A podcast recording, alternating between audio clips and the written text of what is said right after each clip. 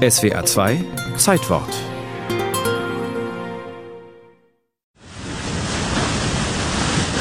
Rund 80 amerikanische Ureinwohner verschiedener Stämme nehmen die Insel, deren berüchtigtes Gefängnis 1963 stillgelegt worden war, in Besitz.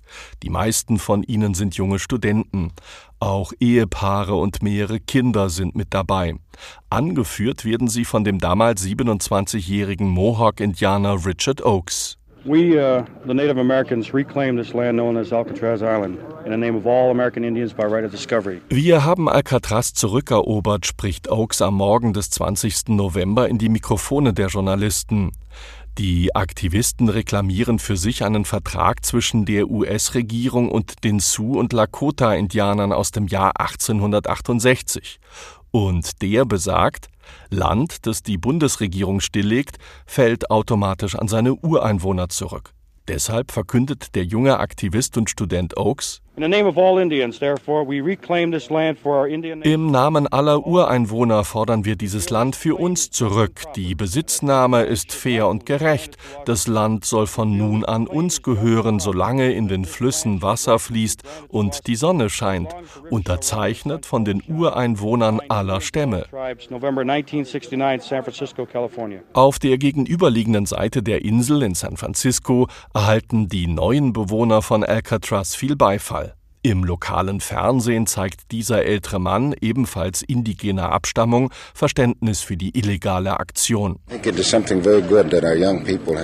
Ich finde es gut, was die jungen Leute da gemacht haben, auch wenn es sich nur um ein kleines Fleckchen Land handelt. Sie wollen unsere Kultur und unsere Religion bewahren, um als Indianer leben zu können.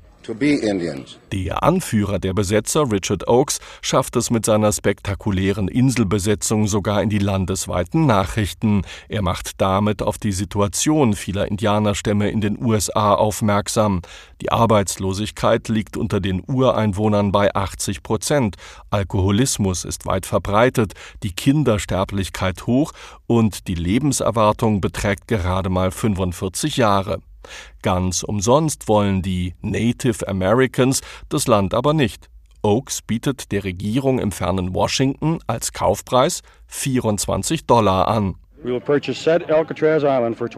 bezahlen für die Insel 24 Dollar sowie Glasperlen und Stoff in roter Farbe.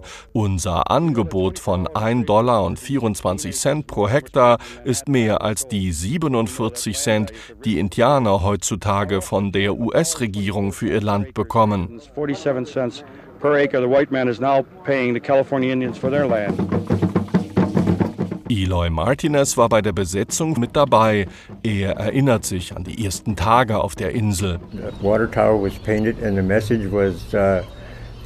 Wir haben den Wasserturm bemalt und die Botschaft lautete Frieden und Freiheit, willkommen im Indianerland. Das konnte man auf den Booten, die ständig um die Insel kreisten, gut lesen. Die Farbe haben wir auf der Insel gefunden. Dort lag ein Kübel in genau der gleichen Farbe, mit der auch die Golden Gate Bridge gestrichen ist.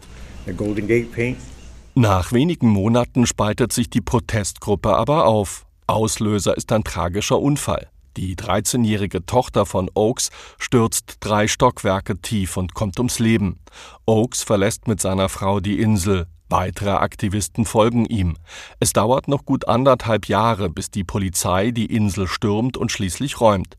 Oakes ist da längst weitergezogen, um sich für Indianerrechte einzusetzen. Doch kurze Zeit später kommt auch er ums Leben. Unter mysteriösen Umständen wird er von einem weißen Mann erschossen, angeblich aus Notwehr. Oakes ist da gerade 30 Jahre alt.